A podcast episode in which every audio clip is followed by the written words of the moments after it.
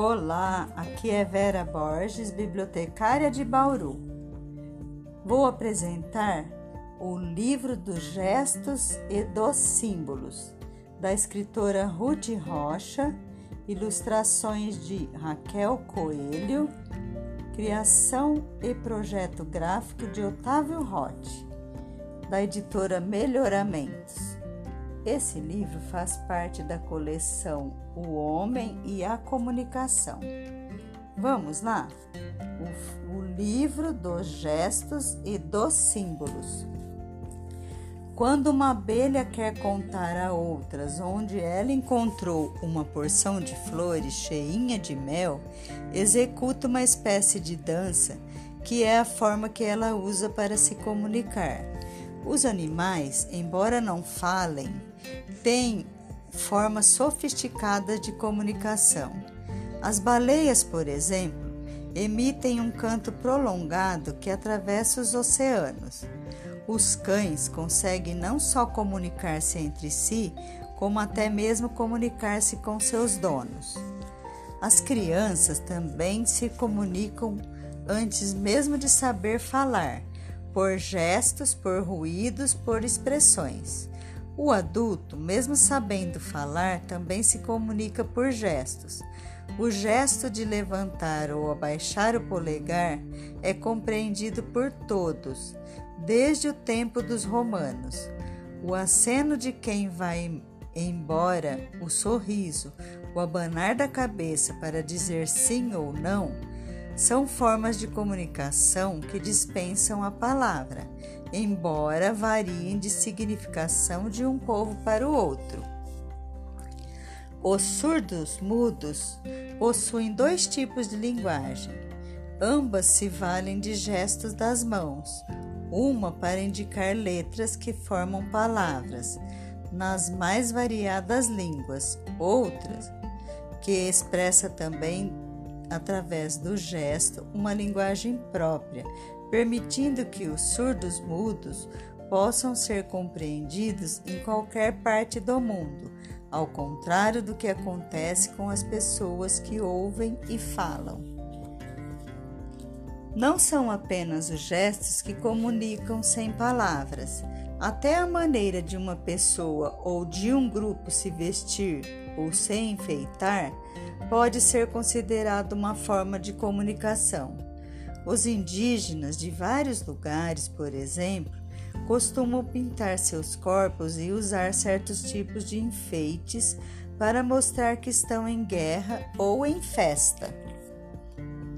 Os jovens usam roupas e penteados diferentes dos adultos, o que equivalem a um aviso. Nós somos diferentes. Os hippies dos anos 60 também mostravam o que eram, do que gostavam e no que acreditavam mediante as roupas e os cabelos que usavam. Os trajes dos hippies mostravam seus ideais, paz e amor.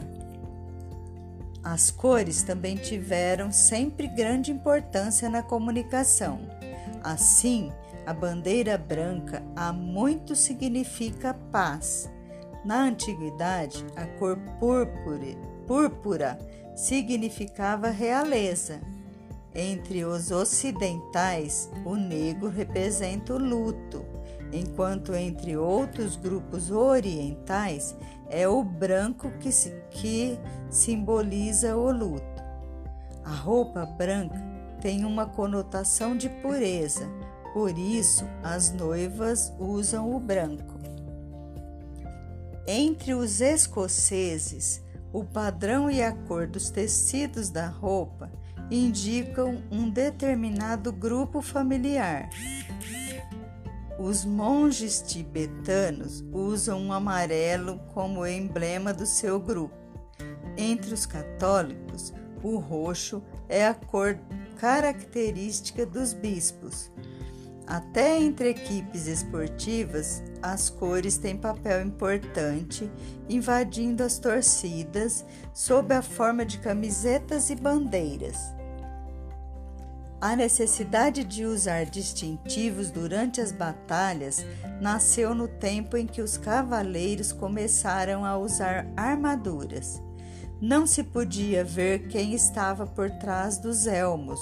Assim, cada cavaleiro escolhia um desenho, um sinal pelo qual podia ser reconhecido um animal, uma flor, uma figura qualquer. Aos poucos, esses sinais foram passando para os escudos e para os estandartes, e suas cores foram adotadas para roupas e para enfeites, até dos cavalos. Esse fato deu origem à heráldica, que é o estudo dos brasões. Os índios da América do Norte, além de se comunicarem pela fala ou pelos enfeites e pinturas corporais, comunicam-se comunicam à distância por sinais de fumaça. Os nativos da África usavam também as batidas de tambores como forma de se falarem de longe. Entre os aborígenes de todo o mundo, são muito usados os sinais de pista, que consistem em aviso que eles fazem na mata, com galhos e pedras. Antes que fossem inventados o rádio e o telégrafo, usava-se nos barcos a sinalização por bandeiras.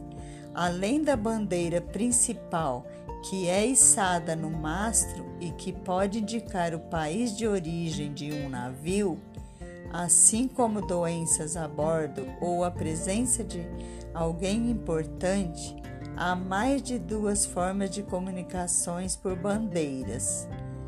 Uma delas usa uma bandeira diferente para cada letra e a outra usa combinação de duas bandeiras em diferentes posições. Entre barcos, usa-se também a comunicação por sinais luminosos. A língua usada é o código Morse, que foi inventado para uso do telégrafo. É uma linguagem que usa a combinação de sinais luminosos longos e breves para expressar letras e números.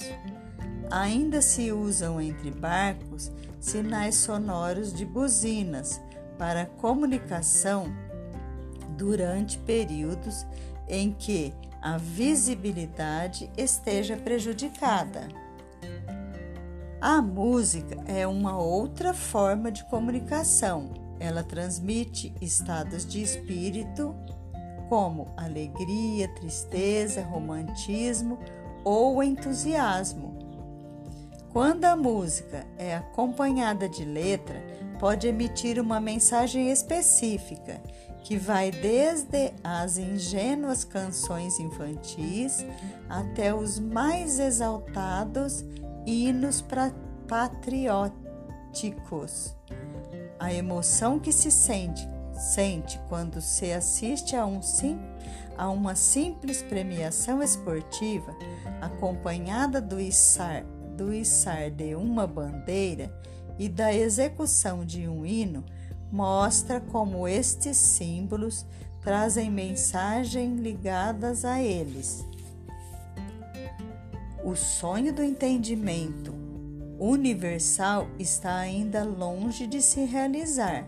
No entanto, a busca de uma linguagem que possa ser compreendida por todos é constante Hoje, em todas as cidades do mundo, encontramos sinais de trânsito, avisos que proíbem o fumo, indicações para toaletes masculinas ou femininos praticamente iguais.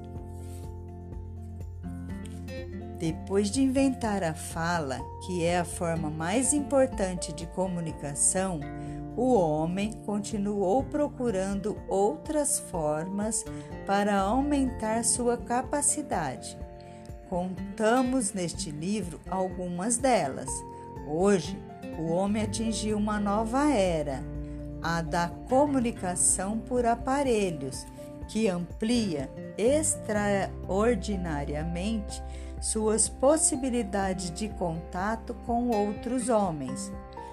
Esperamos que ele saiba usar esse fantástico privilégio com o objetivo de fazer a vida de todos nós um pouco melhor. E fim. Por hora é só. Até breve. Beijos.